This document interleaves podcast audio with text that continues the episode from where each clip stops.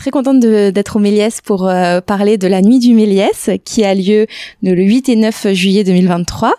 Est-ce que vous voulez vous présenter euh Alors oui, moi je m'appelle euh, Anne Gaëlle, je suis assistante événementielle et donc je m'occupe aussi de la nuit du Méliès sur euh, toute l'organisation, euh, la communication, etc.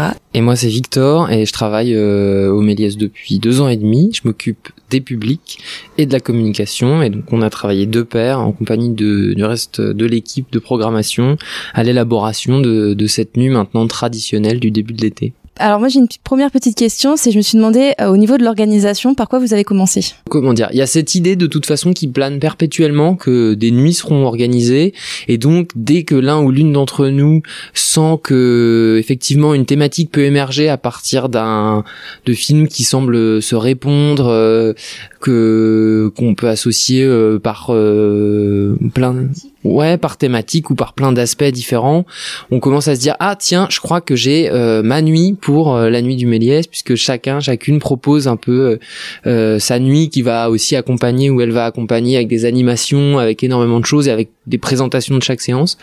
Donc on a, en fait, ça fait presque six mois qu'on est déjà en train de se dire ah tiens c'est vrai que je montrerais bien ce film-là en étant à la fois dans une tentative de, de, de présenter des films assez anciens qu'on n'avait pas eu l'occasion de montrer jusqu'à présent, mais aussi en reprogrammant des films récents qui euh, ont pas connu le succès que qu'on pense qu'ils méritent, et donc on, les reprogramme et on éditorialise encore davantage euh, leur projection ici. Vous pensez à quel film euh, par exemple, dans le film qui n'a pas connu le succès, un succès mérité? Alors, on pense très fortement à Strange Days de Catherine Bigelow, euh, qu'on va passer en plus en 35 mm. Donc euh, on met un peu l'accent là-dessus. Et euh, Catherine Bigelow, c'est la première réalisatrice oscarisée.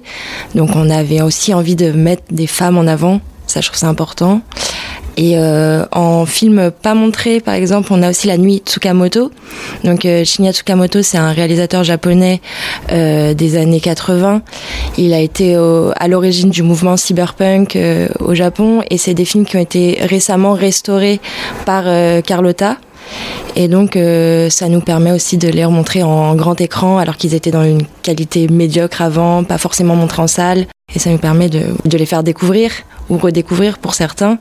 Et ça va être l'occasion de brasser euh, tous les publics parce que euh, pendant la nuit, on pourra choisir les films qu'on veut voir. On n'est pas obligé de s'assigner à une seule nuit. Et après, si sur la question, c'est plutôt sur les films récents qui n'ont pas connu le succès qu'ils méritaient, bah là, c'est Astérix et Obélix qui est un film très peu connu, Mission Cléopâtre. C'est un... non, je plaisante. C'est plutôt euh, sur euh, Light of My Life et qui est un film sorti justement juste après la pandémie, une histoire, euh, un film assez tendu, thriller euh, avec Casey Affleck et sa fille dans un univers, euh, disons, futuriste et post-apocalyptique, de même que Vesper Chronicles qui se, qui est programmé dans la même nuit l'un à la suite de l'autre. Et deux films qui sont des petits bijoux du cinéma indépendant qui, à mon avis, peuvent séduire euh, à la fois un public familial amateur de sensations fortes et aussi de jeunes spectatrices et spectateurs euh, qui aiment euh, les films à grand spectacle, mais qui auraient pas forcément eu connaissance de ces deux titres à plus petit budget. Et Angal, il y a une spécificité quand même sur euh, Astérix et Obélix. Oui, c'est vrai que c'est un film qui ressort en version restaurée 4K. Euh, donc euh, la société de distribution Pathé a décidé de d'en faire une ressortie. Et donc il y aura des dans cette version il y a des scènes inédites et, donc c'est l'occasion de le de le revoir avec des couleurs améliorées, éclatantes. éclatantes. voilà. Et, et donc ça va être chouette. Pour les 50 ans, il y avait beaucoup d'avant-premières à chaque fois Là, il y en a qu'une, mais ça n'empêche pas que pour chaque euh, chaque salle, il y a quand même des animations. Moi, c'est l'animation euh, concours de tir à l'arc virtuel qui m'a intriguée. Alors oui, elle va être très cool. Euh, c'est comme Katniss Everdeen, hein, l'héroïne de de Hunger Games est une figure forte et elle a toujours son arc avec elle, on a décidé de d'organiser ce tournoi virtuel. Donc c'est sur Wii Sport, il me semble. Voilà, et ça permet bah, d'animer sans, sans blesser des gens finalement, parce que personne n'est un pro du tir à l'arc et on n'a pas forcément le, la sécurité pour, euh, pour euh, pour encadrer tout ça euh, Non, mais en plus, on a vraiment pensé à le faire euh, pour de vrai, mais c'était un peu compliqué. Et il y a évidemment l'idée que les gens ne se blessent pas. Et puis, si on le faisait en salle, il y avait quand même la perspective d'abîmer l'écran, ce qui aurait un peu compromis le reste de la nuit et la projection des différents euh, des différents volets d'Hunger Games. Et puis par ailleurs, on, on, commence à avoir une certaine expertise dans le jeu vidéo en salle, donc là, on est rodé. Et à mon avis, ouais, c'est vrai que ça va être un moment assez fun. Autre animation, il y a aussi du stand-up. Alors le stand-up, on a invité euh, six humoristes donc à euh, venir monter euh, sur scène 20 minutes avant chaque séance de la nuit comédie. Et donc, si je peux les citer, on a Alfred H, Alice Lombard, Anis Rally, Anissa Omri, Camille Laurent et Yassir, qui sont euh, des humoristes euh, de la scène émergente parisienne. Euh, et, on a très hâte de voir ce que ça va donner. Ils sont très motivés, en tout cas. C'est un peu la, soirée anti-déprime sur ce coup-ci. Donc en gros, de 20h à 7h, on a tout ce qu'il nous faut, de la comédie, des chants, de la danse, à manger, des pleurs. on est sûr de pas s'ennuyer. Exactement. Et puis il y a même des cadeaux. Et il faut pas oublier que on a la possibilité à pas mal de séances différentes d'avoir euh, des petites surprises. Je révélerai pour la nuit Woody Woodfather qui se passe dans les bois. Euh, pour à chaque séance, on fait gagner des graines, des, euh, des, des semis et des plantes.